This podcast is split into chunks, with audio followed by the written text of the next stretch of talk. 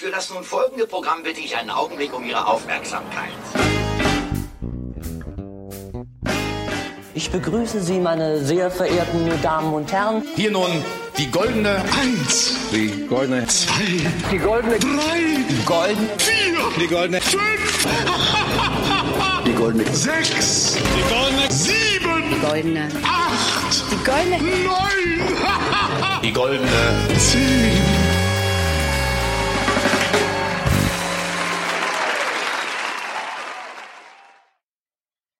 Hallo und herzlich willkommen zur goldenen 10. Ich bin nicht alleine heute Abend hier, sondern mit mir am Mikrofon ist mein Co-Moderator, Show-Kompagnon, ich würde sagen Freund, Ulf. Hallo, hallo, hallo Stefan, willkommen zu einer neuen Ausgabe der Goldenen 10. Und hier ist eine Showtreppe. Ja, Warum? na, du sollst hier runterkommen. Okay, Deswegen stehen da die jungen Männer mit den Puscheln. die, ah, die mit den Puscheln. Ja, hallo, hallo, goldene- danke, goldene- danke, goldene- danke. goldene- Applaudieren die Sie nicht nur für mich, applaudieren die Sie auch für Stefan. Der steht schon da unten, der hat es schon fehlerfrei geschafft. Und ich jetzt auch. Ja, was haben wir denn heute für ein Thema? Das heutige Thema sind die Top 10 der 10 besten PC-Spiele aller Zeiten. Und die Top 10 der besten 10 ist äh, redundant. Irgendwie, hm, Hm, wir hätten ja auch die Top 10 der schlechtesten PC-Spiele aller Zeiten machen können. die Top 10 der 10 schlechtesten. Ne? Ah, da Genau. hat jemand aber aufgepasst. Da hat jemand am Punsch genascht. Ja, das ist aber schon wieder ewig lange her. Und wir wollen doch nicht über mein Alkoholproblem sprechen. Nicht in dieser Sendung. Das können wir dann in den Top 10 der schlimmsten Alkoholabstürze aller Zeiten machen. Okay, dann erkläre ich kurz den Modus. Das ist die goldene 10. Das ist eine Top 10 Liste. In diesem Fall die 10 besten Videospiele.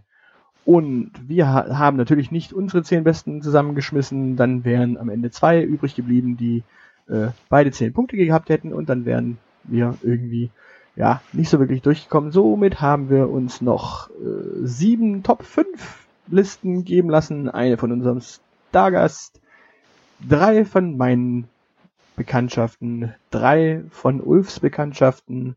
Und wenn da was dabei war, was in unseren Top 10 war, hat das das natürlich nochmal geboostet, denn es geht ja natürlich schon um gute Spiele.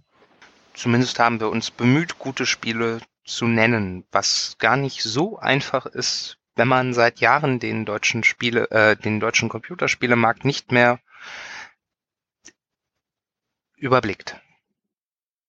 Und damit kommen wir auch schon zur Begrüßung unseres Stargastes. Oh ja, stell ihn vor, stell ihn vor, stell ihn bitte vor.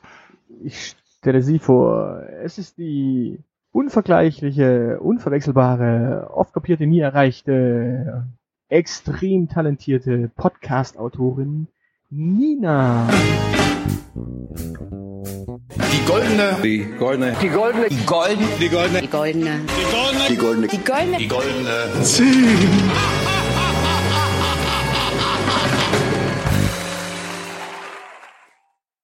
Hallo Nina, wie geht es dir? Guten Abend, hallo, mir geht's wunderbar, Dankeschön. Ich freue mich über die Einladung. Vielen Dank, dass ich bei euch in eurer tollen Show sein darf. Wunderbar, Nina. Dann nimm Platz auf unserer Couch. Wir kommen später auf deine Top 3 zurück. Ja, du hast Top 5, aber wir wollen nur die Top 3 hören. Genau, unsere Sendezeit ist nämlich kostbar. Damit kommen wir auch schon zum allerersten Titel, den wir in unserer Liste haben. Die Nummer 10. Die Nummer 10 ist Heroes of Might and Magic und zwar Teil 3. Aha, was ist denn das? Heroes of Might and Magic Teil 3 spielt in einer Fantasy-Welt unter Windows 95 und neueren Versionen. Ich glaube, ich habe das Spiel gespielt kurz nachdem ich auf Windows 95 umgestiegen bin. Ähm, es geht kurz gesagt darum, dass man mit äh, seinen Helden durch eine Fantasy-Landschaft äh, wandert und Städte einnimmt und ausbaut und Monster besiegt und Minen erobert, damit man Rohstoffe bekommt. Und du hast im Jahre 99, als dieses Spiel rauskommt, erst Windows 95 auf den Rechner geschmissen. Das ist durchaus möglich, aber das ist schon so lange her. Äh, ich habe relativ lange Windows 3.1 benutzt, in der Tat. 3.11 meinst du? Ja, 3.11. Ja, wie gesagt, ich war, ich war jung und äh, unbedarft und habe dieses äh, Spiel vor allen Dingen wegen der knalligen Farben damals unheimlich geliebt. Waldgrün und Schlammbraun oder? Ja, es gab auch noch Blau, es gab ja mehr und äh, das konnte man sehen und ähm, also was schon ziemlich cool war, war die, die Vielfalt an Einheiten, weil es unterschiedliche Typen von Städten gab die man dann ausbauen konnte und so, also ne, weil es gab und es gab unterschiedliche Helden, so Nekromanten, Zauberer, Krieger oder so und die hatten jeweils äh, die hatten jeweils eigene Stadttypen so zugeordnet. Es gab insgesamt acht äh, verschiedene Stadttypen und bestimmte Kreaturen konntest du nur in einer Stadt züchten. Also es gab so so Waldstädte, da konnte man als erste Einheit so fliegende Elfen haben. Ähm, die konntest du dir ausbilden und dann bist du mit deinen Truppen durch die Gegend gezogen und hast dann auf so einem, ähm, hast auf einem Hexfeld äh, letztendlich Schlachten geschlagen gegen andere, äh, gegen feindliche Helden und gegen äh, wilde Kreaturen, die sich dir manchmal auch angeschlossen haben, wenn du Glück hattest. Also es war schon ziemlich magisch und ziemlich äh, Fantasy-like. Und was mich daran bis heute ein bisschen begeistert, äh, ist, dass es halt einfach äh, wunderbar rundenbasiert war. Und mein Herz gehört rundenbasierten Spielen. Dann gehen wir doch gleich in die nächste Runde. Runde 9, Platz 9. Platz. 9 ist die DSA Drakensang-Reihe. Also es gibt ja das schwarze Auge Drakensang. Das hat sich dann noch weiterentwickelt zu Am Fluss der Zeit und weiteren Auswüchsen in diese Richtung. Und das ist auch in dem Fall Fantasy, allerdings nicht so rundenbasiert wie deins. Mhm. Sondern? Äh, sondern das ist tatsächlich äh, ein klassisches Rollenspiel, mhm. ähm, das ähnlich im Stile von also das schwarze Auge ist bekannt, das, nehme ich mal an. Ja, das schwarze Auge äh, habe ich gespielt und mich regelmäßig über die eigenartige Benennung der Charakterklassen lustig gemacht. Genau, und diese äh, lustigen Charakterklassen äh, bekam man im Jahr 2008. Jetzt äh, dann quasi auch in einer ganz anderen Variante von DSA, denn ich schätze mal, du wirst wie ich auch die äh, in den 90ern verbreitete Variante gespielt haben ähm, da gibt's ein ganz neues Regelwerk, ein ganz anderes Regelwerk quasi, ein überarbeitetes und auf dem basiert dann auch das Schwarze Auge. Also es gab ja davor die äh, Nordland-Trilogie, ähm, mhm. Schicksalsklinge, ähm, nochmal irgendwas, äh, das äh, Sternenschweif und äh, Schatten über Riva, das war ja die alte Nordland-Trilogie. Und Drakensang war jetzt dann tatsächlich äh, ein 3D äh, das so ein bisschen im Stile von Riva war, nur wesentlich grafisch besser. Und man startet quasi vor der großen Stadt, muss da so ein paar kleine, kleine Aufgaben lösen, bevor man in die Stadt kommt und dann natürlich in der Stadt auch direkt ins Abenteuer äh, ja, gerät, wie es eben klassisch Rollenspiele sind. Mhm. Ähm, ja, der Spaß daran bestand natürlich einfach daran, dass man irgendwann übermächtige Zauberer hatte und irgendwie einen Krieger, der als Tank vorne drin stand, beziehungsweise einen Fechter, der natürlich mit Pieksern äh, tödlich war, werden konnte. Also ja, im Grunde ging es darum, dass man optimiert, äh, wie man möglichst schnell Wunden schlägt und die Leute komplett tot macht, anstatt äh, Lebenspunkte zu kosten. Mhm. Ähm, haben die Gab es in dem Spiel auch schon so, so einen Mechanismus, wie das bei, bei WoW dann äh, später stark kam, was die frühen Rollenspiele gar nicht hatten, dass man auch so Sachen herstellen konnte? Ja, ja, natürlich, natürlich. Das ist sogar ähm, ein ziemlich elementarer Teil, dass man quasi seine äh, Ausrüstung dadurch verbessern konnte. Man konnte ähm, verschiedene Tränke brauen, wie es eben in klassischen Rollenspielen auch ist. Aha. Oh. Aber wo du WoW sagst, da können wir gleich zu Platz 8 kommen. Platz 8, dann Platz 8. Ah, ein, ein MMORPG. Genau, und zwar das Beste, äh, das ich eigentlich kenne. Ähm, Guild Wars 2. Mhm. Da musst du mehr zu sagen, weil ich äh, tatsächlich bei den MMORPGs eine Zeit lang WoW gespielt habe, äh, eine Zeit lang Star Trek Online gezockt habe und ansonsten nicht viel. Naja, also in dem Fall Guild Wars ist in dem Fall die zweite äh, Version schon, also Guild Wars 2. Ähm, Guild Wars 2 beginnt eigentlich damit, dass man erstmal so in seinem in seinen eigenen Fraktionen, also es gibt äh, mehrere Fraktionen, ähm, in denen man quasi ja so aufwächst. Es gibt verschiedene Völker. In dem Fall ähm, das sind die Silvari, die Menschen, die Char, die äh, Norn und die Asura. Mhm. Und diese fünf äh, Rassen haben quasi erst so eine eigene Geschichte, die dann nochmal auf ein paar Angaben basiert, die du am Anfang angibst. Also, keine Ahnung, du hast ein Schmuckstück verloren, deine Schwester wird gesucht oder was weiß ich. So erlebst du erstmal die Geschichte deiner eigenen Familie Aha. und oder deiner eigenen deines eigenen Charakters, bevor du dann in die große Hauptstory ähm, reingeworfen wirst, wo es dann tatsächlich um böse Magier, äh, große böse äh, Drachen und so weiter und so fort geht. Ähm, das ist die eine Geschichte, also die Drachen sind wieder erwacht und wollen die Erde platt machen, und die Welt platt machen.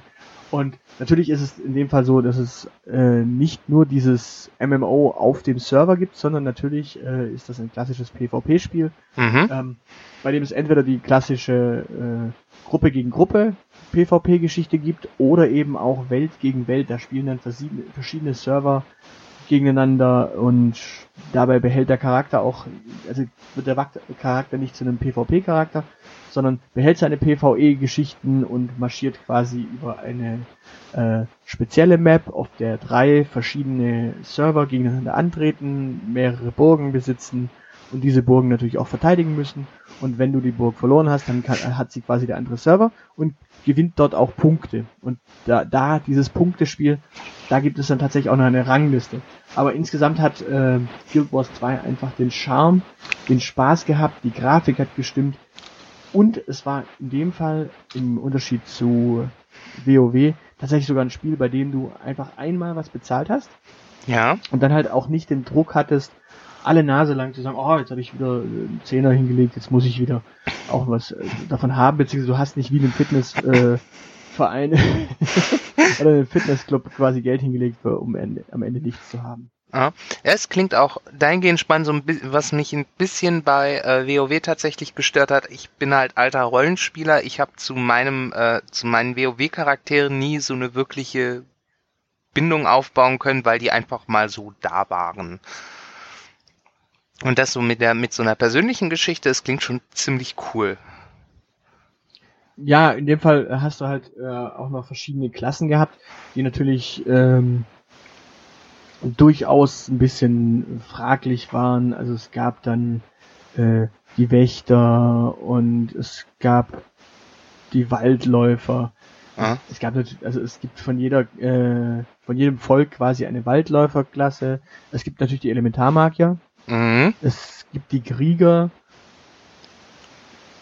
Und dann kommen die, dann natürlich auch noch die Nekromanten wieder ins Spiel, die es auch bei ähm, Guild Wars 1 gab. Und die Messmer, die in dem Fall dieses Mal sogar ein bisschen angenehmer zu spielen waren, denn im ersten Teil waren das eher so Illusionisten, die zwar ein bisschen Schaden zurückgeworfen haben, wenn du sie angegriffen hast, und die so ein bisschen Schaden zurückgeworfen hast, wenn du einen Zauber auf sie gesprochen hast, aber das, was du halt quasi ihnen an Schaden machen konntest, war nie so hoch, dass das, was zurückkommt, dir schadet.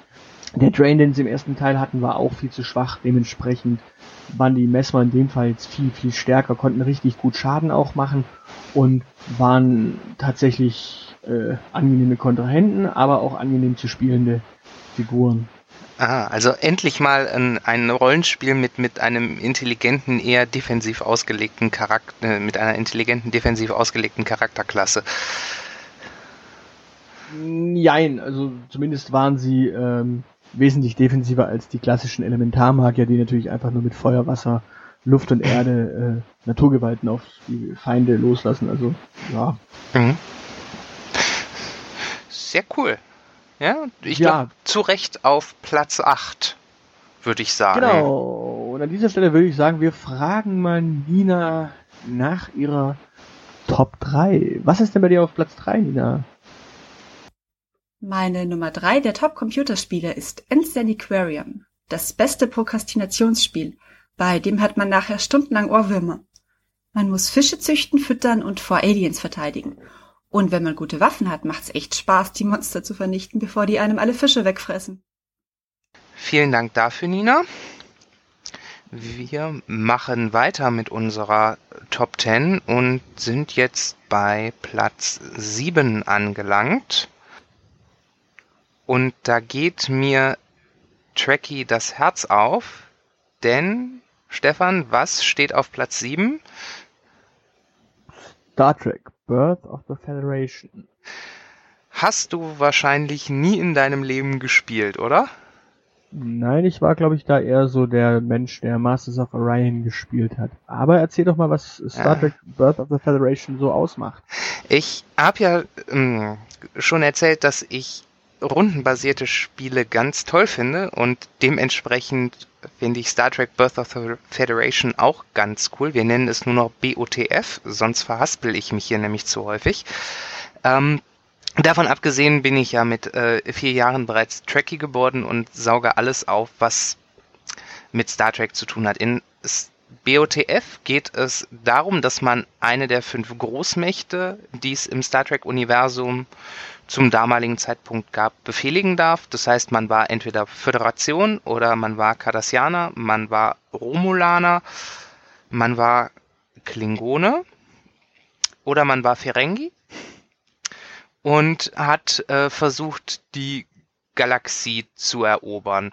Und die unterschiedlichen Mächte hatten dabei unterschiedliche Spielstrategien. Wenn du beispielsweise die Föderation gespielt hast, dann war es ziemlich einfach, ähm, diplomatische Beziehungen zu anderen Völkern aufzubauen. Die waren dir äh, gewogen. Es gab nämlich neben diesen Großmächten ganz viele kleine unabhängige Völker, so die Vulkanier beispielsweise oder die Andorianer, die man aus der Star Trek-Serie kannte. Die waren in dem Spiel erstmal unabhängige Völker und du konntest die entweder erobern oder dich entscheiden, ich nehme diplomatische Beziehungen auf. Mit der Föderation war das relativ einfach, Kontakte zu knüpfen und die davon zu überzeugen, dir beizutreten. Und die Klingonen hatten halt extrem massive Schlachtschiffe beispielsweise, die es einfach gemacht haben, die zu überrennen und zu erobern.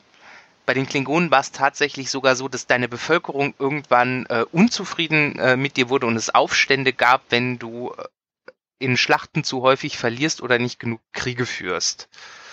Das heißt, es war ein sehr nettes, äh, rundenbasiertes Strategiespiel, wo man Planeten kolonisieren konnte und äh, in Systemen Wirtschaftskreisläufe aufbauen konnte und äh, sich dann munter der Eroberung des Weltalls gewidmet hat. Also so wie man heute bei Galactic Civilizations oder eben früher schon im Jahre 93 bei Masters of Orion unterwegs war. Genau. Also Grunde war es einfach nur für den Drecki der Spaß, äh, was mit äh, Star Trek zu spielen, anstatt irgendwie sich mit irgendeinem anderen, ja, mit anderen Rassen irgendwie zu beschäftigen. So war man quasi so äh, mittendrin in der Mischpoke. Genau, und es gab, es gab halt unterschied, äh, unterschiedliche Schwerpunktsetzungen, also du musstest tatsächlich deine Strategie anpassen, je nachdem, äh, welches äh, Volk du spielst. Und ja, es war, es war was fürs Tracky-Herz, weil du unheimlich viele Einheiten hattest, ähm, dass un unterschiedliche Raumschifftypen hattest, die du bauen und aufeinander losjagen konntest. Und keine Ahnung, 20, 25 Völker dein eigen irgendwann nennen konntest, die vielleicht in einer Folge vorgekommen sind, aber die trotzdem in diesem Spiel verewigt worden sind. Ja, gut, es, es gibt ja auch Menschen, die fanden Star Wars Battleground gut obwohl das tatsächlich nichts anderes war als ein Age of Empire äh, mit Star Wars Skins. Aber wo wir bei Star Wars sind, ähm, kommen wir doch mal zu Platz 6. Was ist denn Platz 6? Ja, Platz 6 ist mir unbegreiflicherweise ein Star Wars Spiel. Oder was heißt unbegreiflich? Ich kann es mir nur dahingehend erklären, dass es einfach so viele Star Wars Spiele gab, dass die sich ganz frech vor Star Trek geschoben haben. Platz Nummer 6 ist Star Wars Rebellion. Genau, Star Wars Rebellion. Und Star Wars Rebellion kam auch ein Jahr vor deinem Star Trek Spielchen raus. Ähm, und zwar im Jahre 98. Das kam damals noch tatsächlich von LucasArts raus. Und ja, im Grunde gab es zwei Möglichkeiten. Entweder du bist Rebell oder du bist das Imperium. Und in dem Fall war es tatsächlich sogar ein, soweit ich es weiß, ein uniques Spiel. Sprich, es war jetzt nicht irgendein Spielprinzip, dass sie sich irgendwo abgekupfert haben, sondern tatsächlich eins, das sie ähm, ja selbst entwickelt haben. Und dabei haben sie natürlich ganz kräftig ins Klo gegriffen für manche. Manche hatten aber auch richtig, richtig viel Spaß, denn was dieses Spiel am meisten ausgemacht hat, war nicht, dass du quasi Planeten hattest und die äh, berühmten Figuren aus Star Wars und mit denen natürlich auch Missionen fliegen konntest. Du musstest im Grunde den Hauptplaneten des Imperiums einnehmen, wenn du Rebell warst. Du musstest den Imperator gefangen nehmen und Darth Vader gefangen nehmen. Oder andererseits äh, Luke Skywalker, Mon Mothma und die Rebellenbasis äh, eben gefangen nehmen bzw. zerstören. Also die Rebellenbasis zerstören. Klingt logisch. Ähm, und das, was aber das Spiel tatsächlich ausgemacht hat, war der, ähm, war der Kampfsimulator. Wenn du nämlich eine Flotte auf eine Flotte geschickt hast, dann hattest du quasi ein, ein Würfel. Und in diesem Würfel war die Flotte, die du dorthin geschickt hast, jeweils sich gegenübergestellt. Und du musstest dann quasi mit Vektorbefehlen, du konntest der Flotte sagen, okay, fliege von hier zu diesem äh, Dreieck und schieße dann. Damit musstest du quasi gucken, dass du möglichst die Flotten so steuerst, dass sie im optimalen Winkel zum gegnerischen Schiff stehen. Das heißt auf Deutsch, das war ein richtiger Kampfsimulator. Das war ja richtig anspruchsvoll. Nicht schlecht. Naja gut, am Anfang des Spiels ging es natürlich schon darum, dass du ähm, meistens nur geflohen bist. Aha. Weil wenn eine übermächtige Flotte kam, dann konntest du natürlich äh, einmal äh, Lichthupe und äh, Hyperraum und ab die Post. Was dann später so war, da hast du dann tatsächlich auch deine Flotten so zusammengestellt, dass du ähm, Schiffe in die Flotte mit reingenommen hast, die dafür gesorgt haben, dass der Gegner nicht mehr abhauen kann. Mhm. Das heißt, du hast vor allen Dingen auch äh, epische Schlachten äh, gefochten. Ja, irgendwann äh, hat natürlich das Imperium sich auch einen Todesstern gebaut und hat dann angefangen, Planeten wegzuschießen, äh, was dann natürlich auch nicht so ganz äh, schlecht war, beziehungsweise mit dem Todesstern konntest du auch ganze Schlachtschiffe einfach mal, wenn er aufgeladen war, auslöschen. Dementsprechend hattest du dann natürlich als Rebell das Interesse, möglichst viel ähm, ja, Fighter-Überlegenheit dabei zu haben, aber dann hat natürlich das Imperium auch schon seine Trägerschiffe dabei gehabt. Also epische Schlachten waren dann teilweise durchaus möglich, aber es ging vor allem darum, dass du natürlich taktisch deine Truppen über, das, über die Galaxis so verteilst, dass selbst wenn du kleinere Schlachten schlägst, du dann überlegen bist, beziehungsweise der Gegner dich nicht festhalten kann, wenn du unterlegen bist. Und das war dann durchaus ein Katzen-Maus-Spiel. Also es war durchaus sehr, sehr spannend. Ja, das äh, klingt genauso. Äh, die Gretchenfrage an jeden Star Wars-Fan in so einer Entscheidungssituation. Hast du denn Allianz oder Imperium gespielt? Ich war in der Tat wesentlich besser mit den Rebellen, was einfach an deren Fighter-Taktiken lag, denn die hatten alle schon die Möglichkeit, in den Hyperraum zu springen während die Imperialen ihre TIE Fighter zwar ein bisschen billiger herstellen konnten, aber nie abhauen konnten. Dementsprechend hast du als äh, Rebell einfach überall TIE Fighter hingesetzt, äh, X-Wings und Y-Wings hingesetzt, wenn du irgendwas, äh, ja, quasi als Spione haben wolltest, während das Imperium mit seinen TIE Fightern halt dann immer auch den Spion vor Ort verloren hat. Mhm. Die Frage ist ja nicht unwesentlich, wenn wir auf Rang 5 unserer Top 10 gucken. Denn da haben wir wieder Star Wars Spiele. Was ist denn hier los? Ja, in dem Fall ist es eigentlich eins. Das andere habe ich nur mal hinzugefügt, weil ich darüber viel mehr erzählen kann, beziehungsweise darüber und über seine kleinen Brüder. Genau, und ich könnte, ich könnte eher was über TIE Fighter erzählen, während ich X-Wing dir dann überlasse, denn ich war tief in meinem Innersten schon immer ein schwarzer Imperialer. Und was hab ich es gefeiert, dass es die Möglichkeit gab, mit Darth Vader zusammen im TIE Fighter in die Schlacht zu ziehen und dieses renitente Rebellenpack äh, mit der Laserkanone zu jagen. Oh, ich mochte beide. Also ich mochte X-Wing und ich mochte TIE Fighter. TIE Fighter hatte halt den, hatte halt den Charme, dass man auch endlich mal in diesen äh, absolut zerbrechlichen und äh, leicht wegzupustenden Schiffchen saß, beziehungsweise später dann auch tatsächlich es TIE Fighter gab, die nicht so einfach wegzupusten waren, weil sie Schilde hatten. Richtig. Also ich habe mich immer gefühlt äh, wie äh, in einem fliegenden Pappkarton, wenn ich anfangs im TIE Fighter unterwegs war. Das war schon beängstigend. Manchmal, wenn man sich das mal klar gemacht hat. Ähm, später kamen dann ja so richtig dicke Dinger, so Kanonenboote, die dann, keine Ahnung, mit, mit Lasern und Ionenkanone und Torpedos und Hyperraum und Schilden ausgestattet war. Da konnte man als kleiner Teiljäger-Pilot ja nur von träumen. Was ich an TIE Fighter allerdings auch sehr schick fand, ehrlich gesagt, war die Story. Äh, da haben die sich ja richtig Mühe gegeben und äh, haben weit ins Expanded Universe äh, reingegriffen und beispielsweise so einen äh, Charakter wie Großadmiral äh, Thrawn hervorgezogen, der damals ziemlich populär war und den einfach mal in die Story eingebunden. Das habe ich als Star Wars Fan, der ich ja auch war, doch gefeiert. Haben sie das getan? Ja, Thrawn, das war dieser äh, blauhäutige Admiral, der war hin und wieder- war hin und wieder zu sehen und äh, der kam tatsächlich in dem äh, Spiel vor. Genauso wie, wie äh, Admiral Zarin, das war ja dieser, der, der Chefentwickler von den Raumschiffen, der kommt später im Expanded Universe, meine ich, auch vor. Oder schon vorher, da bin ich mir aber nicht ganz sicher. Aber bei Thrawn äh, weiß ich's, den haben sie aus der Timothy äh, Then Trilogie quasi geklaut. Genau. Da haben sie den Timo, Timothy Zahn äh, quasi einfach mal. Der heißt nämlich Zahn. Timothy Zahn.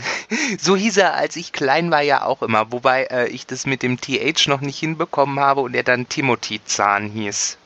Timothy Zahn. Der hat ja nicht nur eine Trilogie geschrieben, sondern ich glaube, der hat noch mehr, mehr dazu äh, geschrieben. Genau, es gibt da noch die, äh, die Hand von Thrawn und der schreibt auch, übrigens auch äh, neben Star Wars Romanen äh, ganz passable Science Fiction, aber damit kommen wir vom Thema ab.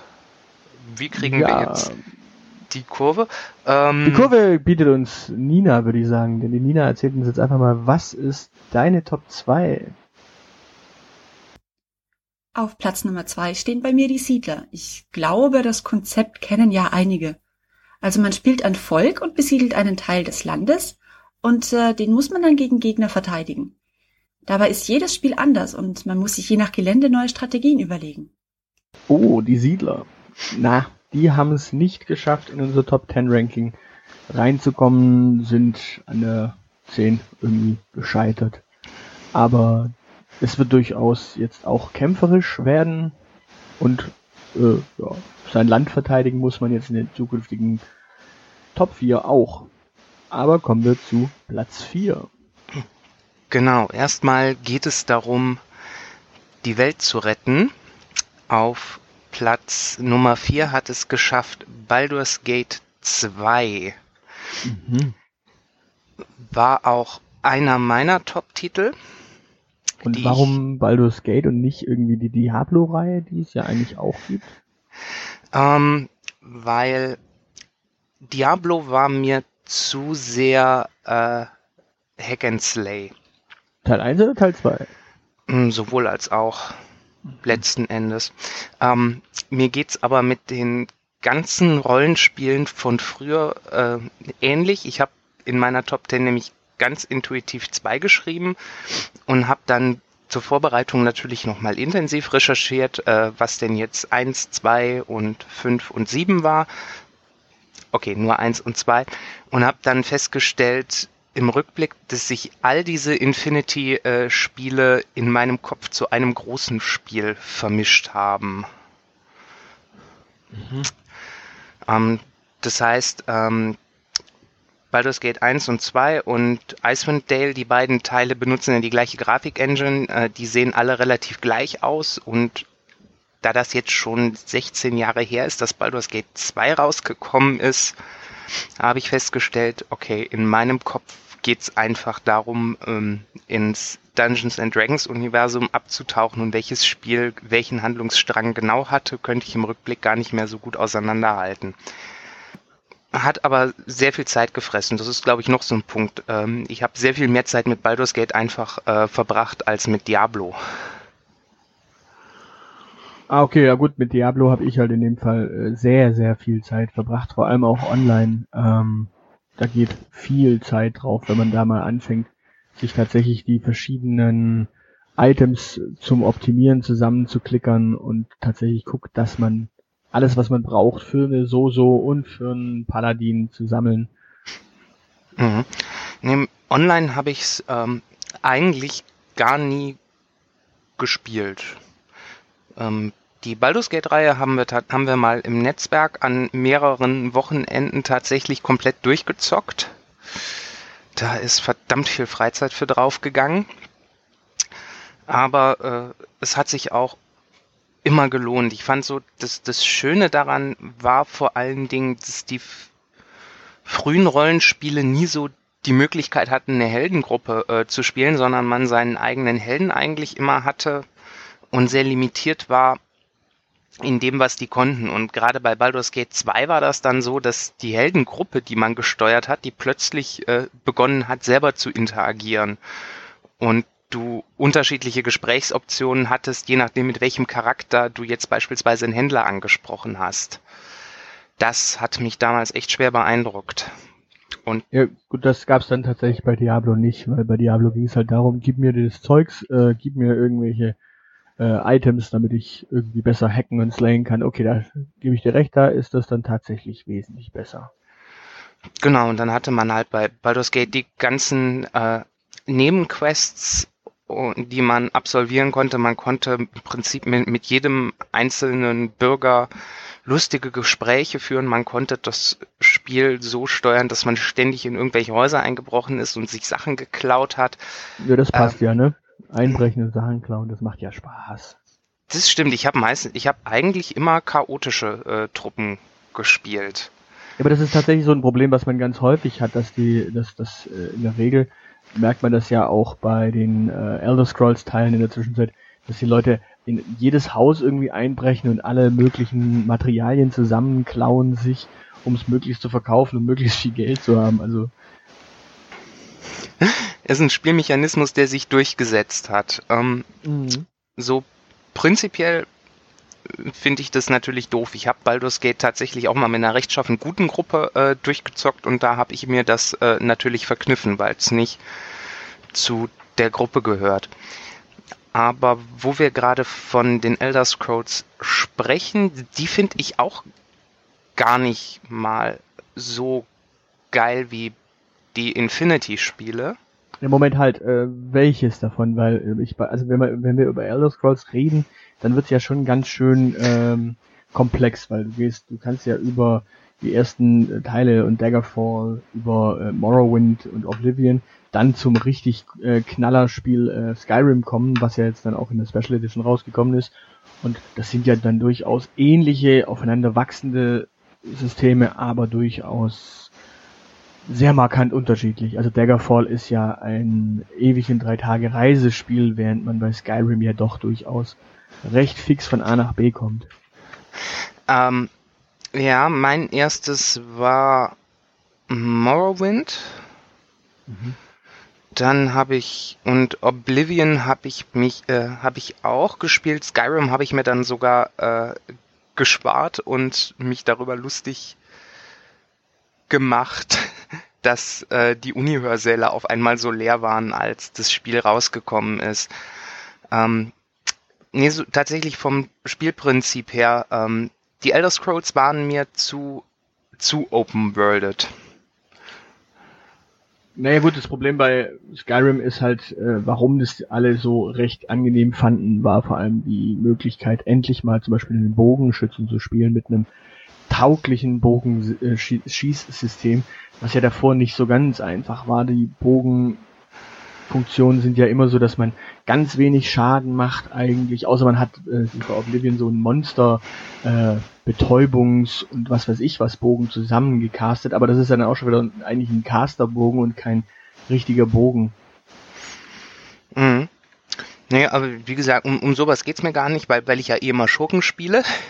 Ähm, aber das passt, da passt doch dann der Bogen erst recht dazu. Also gerade so dieses Anschleichen und mit dem Bogen erstmal betäuben oder ins Knie schießen oder mit einem Dolch dann natürlich den Rest geben.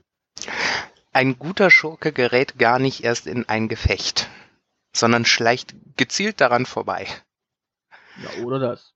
Oder hat einen starken Barbarenfreund dabei, der äh, das äh, Abschlachten übernimmt. Na, das ist halt bei einem Drachen nicht so ganz einfach, an dem vorbeizuschleichen, wenn man ihn töten muss. Du hast doch bestimmt den Hobbit gelesen, oder? Ja, durchaus. Siehst du, da Bilbo konnte an ihm vorbeischleichen. Aber bevor wir uns jetzt an äh, äh, ja, Details in anderen Spielen festschleichen oder festhängen, ähm, reden wir doch mal über die Top 3. Platz 3, weil sonst kommen wir heute gar nicht mehr durch. Platz 3 ist Civilization, die Civilization-Reihe in dem Fall. Eine ganze Reihe auf Platz 3. Civilization ist auch so ein elendiger Zeitfresser. Ja, das Problem ist halt, wir mussten äh, da auf jeden Fall äh, die Civilization-Reihe draus machen, weil im Grunde kann man da auch nicht sagen, welches davon der beste Teil ist. Wenn ich überlegen oder wenn ich entscheiden müsste, würde ich vielleicht sagen, der schwächste ist der vierte, auch wenn der vierte eine elementare Veränderung mit der Religion, ich glaube, das war Teil 4 war der erste, der Religion mit reingebracht hat. Ähm, ja, das war aber der schwächste Teil eigentlich, also zum Release. Woran lag's? Deiner Meinung nach? Im, Im Grunde hat sich ja, gab es ja bei Civilization schon immer dieses Problem mit dem Stack of Doom, also dass sich Einheiten in einem, in einer rauen Menge sammeln an einem Ort und kämpfen. Und das war, glaube ich, bei Civilization 4 dann endgültig ähm, am Maximum angekommen. Also dieses Problem, weswegen man ja auch bei Civilization 5 dann endgültig zu Hexfeld-basiertem Kampf gekommen ist und jedes Feld nur eine Einheit besitzen darf, was ja jetzt mit Civilization 6 auch schon ein bisschen aufgeweicht wurde. Also da kann man dann Armeen und Korps zusammenstellen in äh, Teil 6, wobei Teil 6 jetzt auch so seine Schwächen noch hat. Das Problem bei Civilization ist ja immer, dass mit dem Grundspiel hat man eigentlich immer eine ganz nette Idee gehabt. Also 1, 2, 3, 4, äh, 1, 2, 3 war auch teilweise ganz in Ordnung. Bei 4 musste man schon eigentlich auf die ersten Patches warten. 5 war auch in seiner Vanilla-Variante sehr, sehr schwach. Und jetzt das 6er hat auch so seine Probleme und wird wahrscheinlich auch mit weiteren Expansions korrekt gepatcht werden, so dass man quasi sagen kann, es taugt dann. Mhm. Wobei ich das, das Faszinierende an der Civilization-Reihe prinzipiell ja finde, ist, dass das äh, Spielprinzip immer grob das gleiche bleibt und es einfach so ein letztendlich so ein, halt ein klassisches Aufbauspiel ist, wo man da sitzt und klickt, aber äh, vom, vom Prinzip her finde ich, das ist gar nicht so, gar nicht so beeindruckend und das Prinzip selber erklärt gar nicht, warum diese Reihe so mega erfolgreich ist. Naja, im Grunde ist es eben nicht wirklich ein Aufbauspiel, wie die meisten, also die Aufbausimulationen sind ja in Deutschland ganz beliebt, so diese Wirtschaftssimulation. Civilization hat ja schon äh, sehr, sehr viel Kampf, wenn, vor allem wenn man bedenkt, ich glaube bis Teil 4 habe ich ganz selten mal anders gewonnen als Weltraumrennen oder ähm, Vorherrschaft. Also jetzt so in, im Fünfer und Sechser, da kann man dann auch mal mit einem Kultursieg oder einem Religionssieg irgendwie was reißen, wobei der Religionssieg noch recht schwer ist in Teil 6. Also Teil 6, ganz kurz zur Erklärung, in Teil 6 gibt es jetzt ähm, religiöse Einheiten, also Apostel und Missionare und äh, Inquisitoren, die können gegeneinander kämpfen. Das konnten die ja in den Teilen davor nicht, aber jetzt können sie gegeneinander kämpfen. Und dieses Kampfsystem findet fernab des jeglichen, also von normalem Krieg, von konventionellen Einheiten statt. Das heißt auf Deutsch, wenn zwei Apostel sich begegnen, können die auch gegeneinander kämpfen. Äh, und wenn einer drauf geht, dann bedeutet das auch, dass die ähm, Städte drumherum etwas mehr Religion von dem einen bekommen und von dem anderen etwas abgezogen bekommen. Sprich, wenn du mit einem äh, ja, christlichen auf einen muslimischen oder andersrum, dann wird eben je nachdem, wie der Kampf ausgeht, muslimischer oder christlicher. Das kenne ich irgendwoher. Ich glaube, da, äh, um das Spielprinzip zu entwickeln, sind die äh, durch irgendwelche deutschen Innenstädte gelaufen, wo sich ja momentan äh, unterschiedliche äh, Missionare mit ihren Ständen dicht an dicht drängen und ich im Prinzip nur darauf warte, dass die sich gegenseitig mit ihren heiligen Schriften bewerfen, so, keine Ahnung, die Zeugen Jehovas mit ihren Watchtower-Zeitschriften äh, auf die Muslime mit ihren Gratis-Koranen zustürmen. Naja gut, bei Civilization 6 hast du halt das Problem, du, du, dort kannst du ja quasi immer eine Nation mit einer Religion verbinden und kannst der, Religion, äh, der Nation sagen, okay, hör auf mit dem Scheiß, sonst gibt's Krieg. Und in der Regel führst du dann ja ganz häufig auch gegen Nationen Krieg, die wir unterlegen sind. Die versprechen dir dann immer aufzuhören, fangen dann drei, vier Runden später wieder an. Du greifst sie an, machst ihn, machst ihn ein, zwei Städte platt. Ähm, dann sind sie mal ganz kurz zahm, dann kommen sie wieder mit ihren Missionaren und versuchen dich irgendwie zu bekehren. Und im Grunde erpresst du sie dann wieder, sagst, hör auf mit dem Scheiß, dann versprechen sie es wieder, dann kommen sie wieder äh, nach drei, vier Runden und fangen wieder damit an. Also die halten sich auch an dieses Versprechen nicht und selbst wenn sie völlig unterlegen sind, dieses Religionssystem ist auf jeden Fall, also dieses Religionskampfsystem führt dazu, dass äh, man ganz schnell als Kriegstreiber gilt. Weil natürlich jedes Mal, wenn du einen Krieg erklärst und sagst, es ist ein Religionskrieg, ähm, heißt das nicht, dass die anderen nicht sagen, ah, der ist trotzdem kriegerisch. Ja, da haben die ja durchaus recht. Ja, das Problem ist tatsächlich aber, dass dieses Parallelsystem, dieses Parallelkriegssystem quasi dafür sorgt, dass es ständig konventionellen Krieg gibt. Selbst gegen Nationen, die, die, die das eigentlich aus reiner Logik her nicht tun sollten, weil du, du schickst ja nicht deine Missionare, bekommst dann ein Verbot und dann werden dir drei, vier Städte äh, plattgewalzt. Da, da lernst du ja dann doch irgendwann was draus. Da sollte man was äh, draus lernen, aber du kannst von einer KI nicht erwarten, dass sie äh, intelligent ist, wenn sie religiös verseucht wird. Ja, aber mit KI-Problemen äh, haben wir auch nachher noch zu tun. Kommen wir doch mal zu Ninas Platz 1. Mein Platz Nummer 1 der besten Computerspiele geht an Die Sims. Und zwar an Spiel 1, 2, 3 und die Erweiterungspacks. Ich meine, wer baut sich nicht gern seine eigene kleine Parallelwelt auf, in der so gut wie alles möglich ist? Und wenn ein Sim stirbt, hey, dann ist es entweder gewollt oder man startet einfach neu. Hm. Ob's die Sims auf 1 oder 2 geschafft haben? Schauen wir mal. Vielleicht sind sie auch gar nicht in den Top 10 vertreten. Na, haben sie es geschafft? Spannung. Uh, und die goldene 2 sind die Sims. Und zwar die ganze Reihe. Ha. Inklu inklusive aller Erweiterungspacks, Gadgets, Katy Perrys Klamotten und was es nicht alles gab zu diesem Spiel. Ja, wobei man dazu sagen muss, den besten Teil haben sie, glaube ich, tatsächlich mit Teil 2 abgeliefert. Findest du? Ja, ich fand irgendwie Teil 2 hatte noch diesen äh, Charme. Also da konntest du ja immer eine Stadt spielen und du konntest zwischen den einzelnen Apartments und einzelnen Sims hin und her wechseln.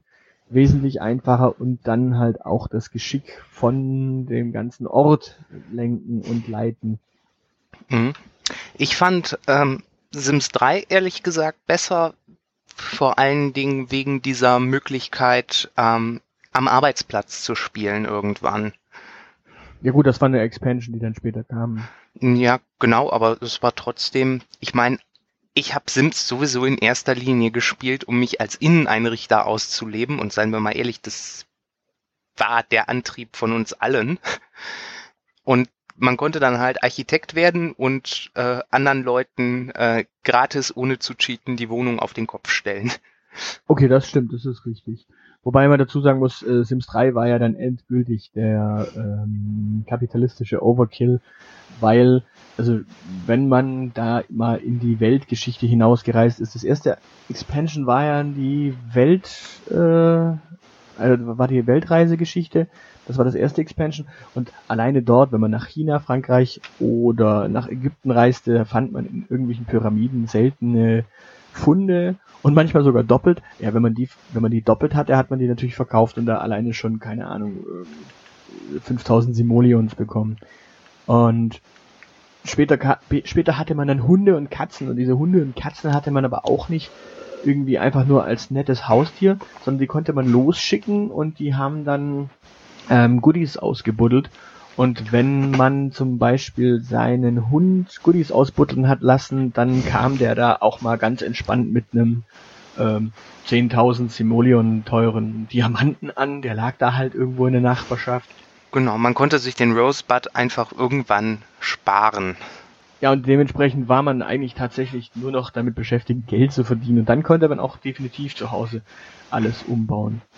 Also da, da ist ja Sims eh so ein Ding. Es geht ja eigentlich nur darum, dass man möglichst schnell möglichst viel Geld verdient. Oder, das, das, das ist die Alternative, jeder Spieler hat, glaube ich, so seinen Bumsbert. Seinen was? Seinen Bumsbert. Äh, Bumsbert ist eine Figur, die dafür sorgt, dass ähm, in der Nachbarschaft jedes Weiblein oder äh, exemplarisch jedes Männlein ähm, flachgelegt wird. Das ist ja auch das, was dann später in diese Lebensziele zehn Techtelmechtel oder zehn Romanzen ah. nebeneinander. Ach genau, ja, ich erinnere mich. Diese, diese Lebensziele fand ich immer, äh, fand ich kurios, weil ich meine Sims immer ganz stark karrieristisch gespielt habe. Die hatten immer genauso viele ähm, Freundschaften, wie sie für die nächste Karrierestufe gebraucht haben. Das war's dann. Ja, gut, das wie gesagt, es gab eben den Bumsblatt, den haben die Leute halt gern gespielt, ähm, der dann tatsächlich irgendwie eine ganz simple Wohnung hatte, äh, einen Esstisch, äh, eine Couch und ja, es, es gab ja sogar, das ist das Faszinierende, es gibt sogar in Sims 3 ein Lebensziel, das sagt, an zehn verschiedenen Orten ein Techtelmechtel zu haben. Das heißt auf Deutsch, man ist eigentlich die ganze Zeit nur mit seinem Date durch die Gegend gerannt und hat geguckt, an welchen Stellen man bumsen kann. Ja, wie im wirklichen Leben. Ja, das ist tatsächlich, das ist tatsächlich sehr, sehr schockierend, weil da, da, du kannst dann ins Kino gehen und kannst dann dort Rechtsklick Techtelmechtel machen irgendwie. Du kannst im Auto Techtelmechtel, du kannst, äh, ich glaube, im Supermarkt oder im, äh, im Einkaufsladen. Also es ist durchaus sehr, sehr spannend gewesen, wo man dann auf einmal in die Sims 3 äh, seine Techtelmechtel vollziehen konnte. Ja, also von daher Sims also gerade Sims 3 war der perfekte, das perfekte Abbild der Spaßgesellschaft. Überhaupt wie, also normativ gesehen, die Sims ja unheimlich krass drauf waren. In Sims 1 konnten deine Sims ja nicht sterben. Ja, sterben konnten sie schon. Also zumindest äh, keines natürlichen Todes. Achso, nee, nicht an Altersschwäche. Da hattest du ja nur ähm, da hattest du ja nur diesen Baby-Modus, äh, wo das Viech noch gar nichts konnte. Das konnte man dann per Telefon bestellen, wenn es sein musste. Dann hattest du Kinder und dann hattest du Erwachsene. Also das war der, der alte Traum der Unsterblichkeit auf dem PC. Ja gut, mit Sims 2 wurde dann tatsächlich, kam aber tatsächlich das Problem, dass die äh, deine Sims sterben konnten und im Grunde warst du die ganze Zeit nur am struggeln, dass du dieses komische ähm, dieses komische Item findest, damit deine Sims nicht altern. Also damit warst du eigentlich die ganze Zeit nur beschäftigt äh, zu gucken, dass deine Sims nicht altern, was ja in Sims 3 dann auch so war, dass du geguckt hast, dass deine Sims nicht altern. Mhm, ja. Aber eine ganz andere Geschichte bei den Sims ist übrigens sehr, sehr kurios. Ähm, es, es gab immer einen Pool, es gab aber nie die Karriere des Schwimmens. Stimmt. Also du warst Fußballstar oder Hockeystar, aber nie Schwimmer. Ja, gut, so als als Schwimmer bist du jetzt auch nicht so unbedingt der super tolle Hecht. ja. Ähm, keine Ahnung, nennen wir mal zehn berühmte Schwimmer. Michael Groß, Franzi van Almsig, den Typ, der da in Halle trainiert, der, ja, äh, Michael Phelps, Michael Phelps, Michael Phelps und Michael Phelps. Das sind sieben, also. Ja, du merkst, äh, se selbst ich Fußballnoob würde wahrscheinlich noch äh, zehn äh, berühmte Fußballer zusammenbekommen. Naja, Fußball sind einfach. Ich, ich meine, du hattest irgendwann mal letztens erwähnt, ich habe keine Ahnung von Fußball, ich habe Ahnung von Fußball. Bist du dir da sicher? Ich krieg dir wahrscheinlich sogar zehn Spieler aus der Weltmeister 11 von 1990 genannt, dementsprechend. Hm.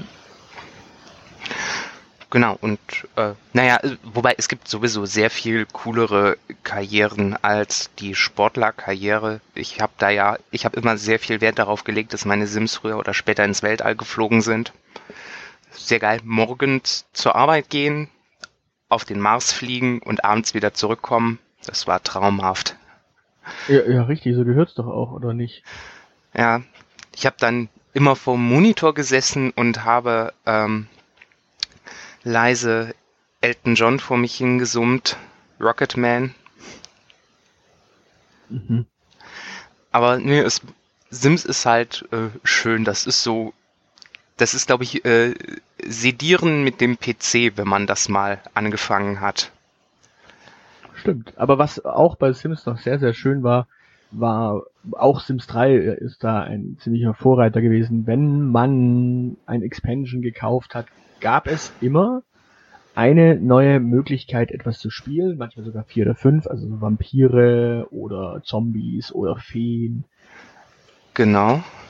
Und es gab aber auch mit jedem Expansion eben, wie gesagt, eine neue Techtelmechtel-Möglichkeit. Und es gab eine neue Möglichkeit zu sterben. Das ist offenbar an mir vorbeigelaufen. Meine Sims sind immer artig an Altersschwäche gestorben. Na gut, der Klassiker ist ja im Pool ersoffen. Ja, ich weiß, das haben einige Menschen mit Vorliebe gemacht.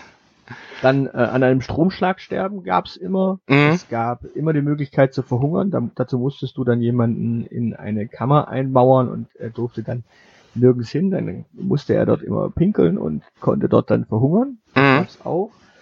Ähm, und später gab's dann tatsächlich immer mit jedem Teil, äh, der da kam, Weltenabenteuer war zum Beispiel, oder Weltabenteuer war zum Beispiel Tod durch irgendwie so eine Verfluchung durch eine Mumie, glaube ich, oder so. Also sowas. Ja, an sowas möchte man natürlich gerne äh, sterben. Natürlich. Ja, über, naja, gut. Also Sims ist ja eh immer, äh, richtig spielenswert ist es ja überhaupt erst durch die Erweiterung geworden. Also die Macher von den Sims haben das glaub, haben das relativ gut geblickt, dass man ein ordentliches äh, Standardgame hinstellen muss und äh, dann kann man ganz viele Erweiterungen machen und dann bringt man ein neues Spiel raus, wo man all die Errungenschaften aus den Erweiterungen wieder rausnimmt, um die Erweiterungen einfach nochmal zu verkaufen. Ja gut, sie haben ja tatsächlich bei die Sims 3 auch angefangen mit einer Online-Plattform, auf der man sich dann tatsächlich die Gegenstände kaufen konnte, anstatt wie man es zuvor immer hatte, sich einfach nur komplett irgendwo online zusammenzuladen und zusammenzustellen, hatte, hat dann äh, Electronic Arts tatsächlich sogar eine, einen Store entwickelt und zu diesem Store noch separat immer äh, komplette Pakete mit verschiedenen Items zu einem Motto zusammengestellt, unter anderem dieses berühmte Katy Perry Ding. Naja. Genau, habe ich nie habe ich nie genutzt. Das das war mir zu doof. Ich habe nur die klassischen Erweiterungen gespielt, die tatsächlich dann aber auch äh, exzessiv. Man kann die Sims tatsächlich nächtelang quälen. Ja, durchaus. Wobei, eigentlich fängt man damit an, dass man seinen Sim erstellt, seine Wohnung zusammenstellt und dann erstmal in Urlaub fliegt. Ja. Um sich dann dort das nötige Kleingeld zusammenzusammeln, äh, um sein Zuhause schön zu machen. Dann äh, fliegt man nochmal in Urlaub, kauft sich dann in seinem Urlaubsort ein eigenes Haus, macht das noch schön und danach kann man dann überlegen, ob man vielleicht sogar noch mal kurz eine kleine äh, berufliche Karriere macht. Ja, siehst du, dafür, dafür bin ich zu protestantisch geprägt. Ich habe, ich habe tatsächlich immer mit der vom Tellerwischer bis zum Millionär-Story angefangen, bevor es in den Urlaub ging. Tja, das war, also man musste halt einfach nur ein bisschen bei seiner, bei seiner Einrichtung sparen und schon konnte man ganz entspannt in Urlaub fliegen und dort wurde man eigentlich immer ziemlich schnell stinkereich. Und darum geht es im Leben. Natürlich. Und natürlich ums Bumsen im Kino. Amen. Ja gut, kommen wir mal zu unserem äh, Stargast, denn Nina, ich glaube, du musst auf deinen Flieger. Ich wünsche einen schönen Abend. Tschüss, auf Wiedersehen. War schön, dass du da warst. Mach's gut, bis bald. Die goldene. Die goldene. Die goldene. Die goldene. Die goldene. Die goldene. Die goldene. Die goldene. Die goldene. Zehn.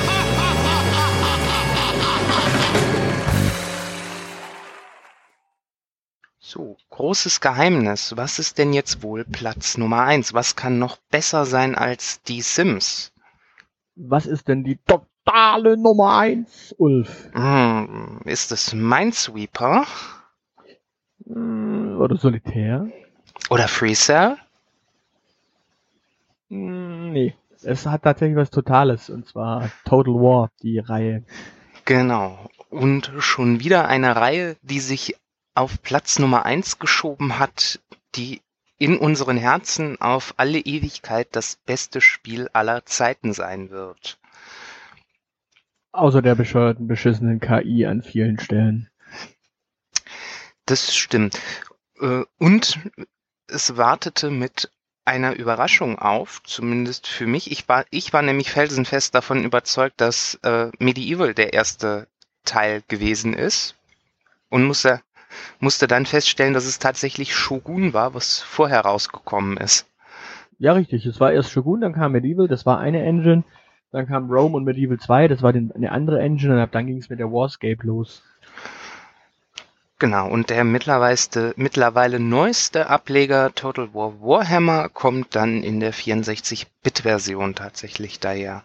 Genau, wobei, wobei da ähm, bin ich ja eh mal gespannt, weil Creative Assembly hat ja eigentlich ursprünglich versprochen, dass äh, mit Total War Attila ähm, ein historischer Teil kommt, dann mit Total War Warhammer ein nicht historischer Teil. Das Team, das aber an Warhammer arbeitet, ist nicht ähm, das gleiche Team, das die historischen Sachen macht, sondern das historische Team arbeitet längst schon an einem neuen Teil, wobei äh, Creative Assembly noch nicht gesagt hat, was sie 2017 tatsächlich dann machen wollen und in welche Richtung es gehen soll. Hm. Ähm, vielleicht Amerikaner gegen Indianer. Das wäre ja wieder äh, eine Rückkehr zu Empire Total War. Ja. Empire. Also Empire war ja die Geschichte, ähm, England kommt nach äh, Amerika rüber und äh, batscht sich so ein bisschen mit den Franzosen, batscht sich so ein bisschen mit den Indianern. Äh, dann gibt's die Unabhängigkeit, dann klatschen sich die Amerikaner mit den Briten und im Notfall konnte man auch das Empire natürlich ausweiten in den anderen Kampagnen. Ja. Ja, aber es war, es war halt eher Groß, letztendlich stärker Großbritannien zentriert. Außerdem hat Empire noch keinen zweiten Teil bekommen. Doch, doch, doch, doch, doch, doch, haben sie. Hat sie? Mach mich nicht schwach. Ja, ja, doch, doch, ähm, das war Napoleon. Das war quasi Ach ja. ähm, der Ausbau, also äh, es war eigentlich im Grunde äh, Linieninfanterie und Kanonen äh, in zwei Varianten. Einmal mit den Briten, die be- beziehungsweise später dann durchaus mit Warpath. Also Warpath war ja die äh, Kampagne gegen die Indianer, Mhm. also die Amerikaner gegen die Indianer. Und da war durchaus schon das Indianer-Abschlachten drin. Also es ist nicht so, dass es da nicht, äh, wobei Empire Total War ja sogar eine schöne Brothers vs. Brothers ähm, Kampagne bekommen hat, die nichts mit den Creative Assembly Jungs zu tun hat, sondern die kam von äh, Fans. Das ist eine Fan-Campaign und da kann man dann tatsächlich sogar den amerikanischen Bürgerkrieg nachspielen. Das ist völlig an mir vorbeigegangen. Äh, aber cool.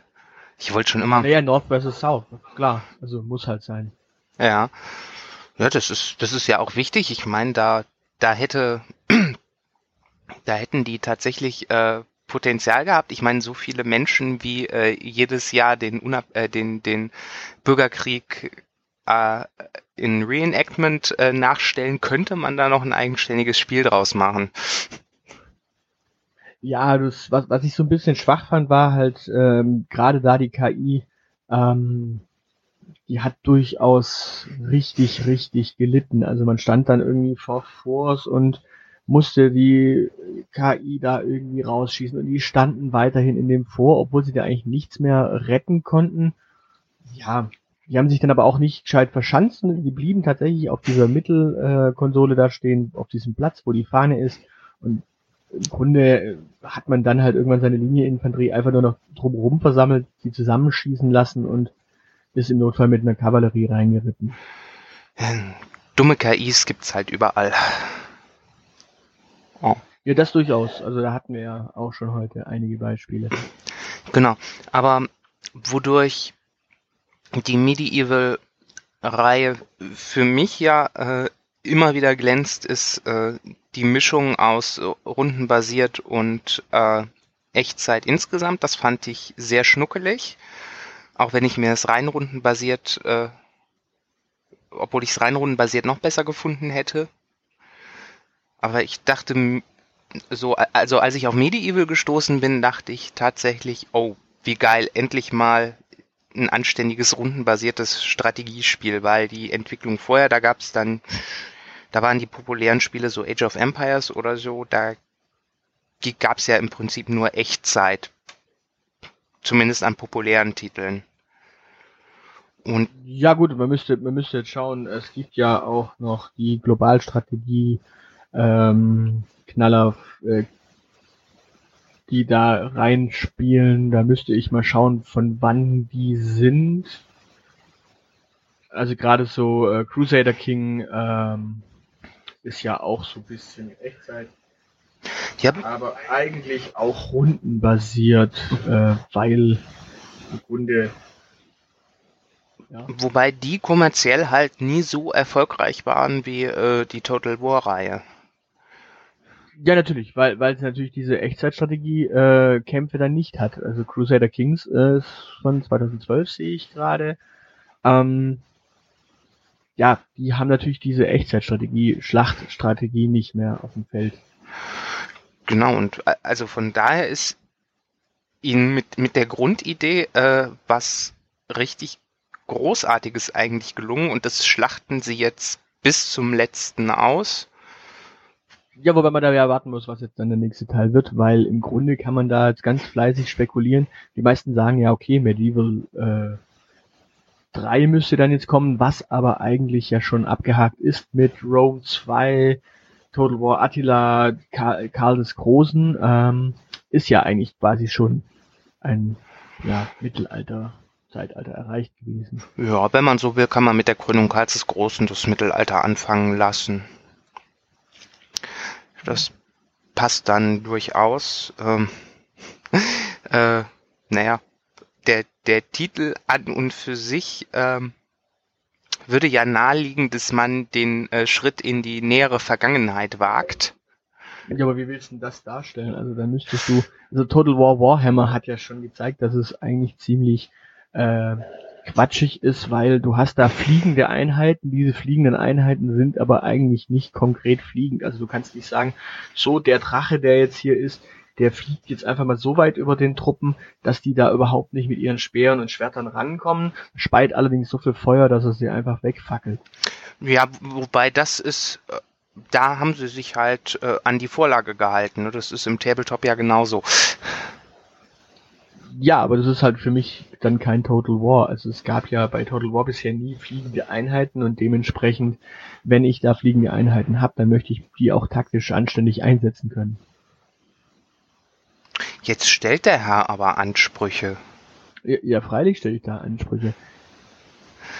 Dann müssen wir halt doch den dann müssen wir halt doch den Ersten Weltkrieg erstmal nachspielen. Da gab es noch keine also, fliegenden Einheiten. Doch, doch, doch, doch, doch, doch. Da gab es ja auch schon äh, den Roten Baron. Also es ist jetzt nicht so, dass der Erste Weltkrieg ganz frei von äh, Flugeinheiten ist. Ja, aber unbedeutend. Die kann man dann aus die kann man aus aus spieltechnischen Gründen kann man die rauslassen. nicht wirklich. Warum nicht? Wobei wobei man dazu sagen muss, ähm, ich, ich glaube, also man hat ja jetzt in Battlefield 1 den Ersten Weltkrieg auch mal als Thema entdeckt für sich.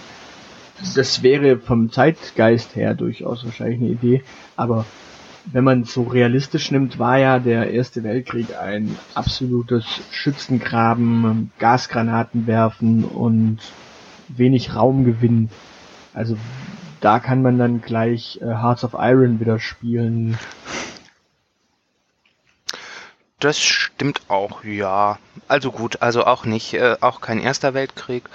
Ähm, das macht das Spekulieren langsam schwierig. Was ist denn eigentlich der, der beste Teil also Oh, von den Total War Reihen? ähm, mit, mit den Shogun-Teilen konnte ich ja nie wirklich was anfangen, weil mir da der Bezug zu Asien völlig fehlt. Ähm, Rome fand ich ganz nett, fand ich den, in das erste Rome fand ich den Einstieg irgendwie nicht so wirklich gelungen und deshalb konnte das mein Herz auch nie erobern, deshalb bin ich ganz klarer Fan von den äh, Medieval-Teilen. Ja gut, also bei mir ist es so, Rome 2 hatte halt den Charme, dass man sich tatsächlich, wenn der Gegner leicht unterlegen war, man konnte man ihn einkasteln und er ist dann mei- meistens erstmal stehen geblieben, weil er natürlich dachte, bevor ich da jetzt drauf marschiere, ähm, warte ich erstmal ab, was der Gegner macht und wenn man dann so seine Katapulte hinten stehen hatte und mit den Katapulten selber zielen konnte, was man ja äh, in den vorherigen Dingen nicht so einfach konnte, ähm, konnte man bei Rome 2 tatsächlich schön mit den Katapulten ja, die Truppen erstmal ausdünnen, bevor man dann seine Kavallerie reingeschickt hat. Wobei man dazu sagen muss, das Problem bei Rome 2 war ja auch, dass sie das am Anfang ähm, mit ganz, ganz vielen Patches erst versorgen mussten, bevor das überhaupt ein tauglicher Teil wurde. Mhm. Die zweite Gerätchenfrage, die sich bei solchen Spielen ja immer stellt, ist, jede Schlacht selber spielen oder manche Schlacht auch komplett der KI überlassen? Grundsätzlich sage ich mal, wenn ich, also ein schönes Beispiel ist Empire Total War. Da konnte man, wenn man Einheiten in Häuser verschanzt, konnte man ganz gut ähm, ja punkten und konnte man ganz gut noch die äh, Feinde ausdünnen. Aber wenn man quasi eine einzelne Einheit auf offenem Feld hatte, war man eigentlich ziemlich leichte Beute und hat, konnte ja auch nicht wirklich viel Schaden anrichten. Ähm, ähnlich ist es bei Rome 2, wo man, wenn man tatsächlich mit kleineren Einheiten irgendwo auf dem Feld gestellt wird, kann man wenig anstellen. Die Stadtschlachten hingegen konnte man teilweise durch taktisches gutes Spielen zumindest in ein Unentschieden verwandeln, sodass der Gegner abgehauen ist. Und dementsprechend, ja, wenn es, wenn es keinen Sinn hatte, die Schlacht zu schlagen, konnte man es dem Computer auch überlassen, zu berechnen. Ich bin ja dann, ich bin tatsächlich der Bangschisser. Ich hab's dann, wenn ich nicht gerade extrem viel Bock auf eine Schlacht hatte, habe ich es als, äh, äh, habe ich nur die rundenbasierten Anteile äh, gespielt und äh, habe die Schlachten komplett der KI-Automatik überlassen. Na gut, es gibt, es gibt ja bei, äh, bei Rome 2 gerade zum Beispiel die schönen ähm, ja, Strategien, Einheiten in den Wald zu stellen, wo sie dann halt tatsächlich äh, einen wesentlich guten Hinterhalteffekt ähm, bekommen, während man zum Beispiel bei Empire ja, da waren die im Wald stehenden Einheiten nicht wirklich so extrem, ja, wobei, wobei man dazu sagen muss, das Interessante ist ja zum Beispiel gerade äh, im Unterschied zwischen Empire und Rome 2 ähm, gab es ja die Schiffsschlachten in Mhm. beiden Teilen schon und bei Rome 2 hast du halt eigentlich ein absolutes Ramm-Festival. Du rammst eigentlich nur deine äh, Fronten in die anderen Schiffe, auf das sie dann äh, ja absaufen. Bei Empire war es ja dann so, dass man die Schiffe die ganze Zeit zirkeln lassen musste und sich gegenseitig wegschießen. Irgendwann wurde das anstrengend, wenn man eigentlich wusste, man ist sowieso überlegen, hat nur ein Schiff und hat dann einfach gesagt, okay, berechne es. Ja. Damit haben wir, glaube ich, auch fleißig berechnet. Ja, und haben damit eine Top 10, eine goldene 10 geschaffen. mit den besten PC mit den besten Spielen aller Zeiten. Ja. Wollen wir sie nochmal Revue passieren lassen? Nö. Gut. Echt? Willst du? Willst du? Nö. Okay. Äh, Heroes of Might and Magic, DSA Drakensang-Reihe, Guild Wars 2, Star Trek Birth of the Federation, Star Trek, äh, Star Wars Rebellion, TIE Fighter bzw. X-Wing, Baldur's Gate 2, die Civilization-Reihe, die Sims-Reihe und die Total War-Reihe. Schön. Damit können wir das Thema Spiele, glaube ich, beenden. Wir brauchen nie wieder neue Computer- oder Konsolenspiele, denn das ist für alle Ewigkeit in Stein gemeißelt. So schaut's aus. In diesem Sinne, Tschüss sagen Stefan. Und Ulf. Tschüss. Tschüss. Die goldene. Die goldene. Die goldene. Die goldene. Die goldene. Die goldene. Die goldene. Die goldene. 10.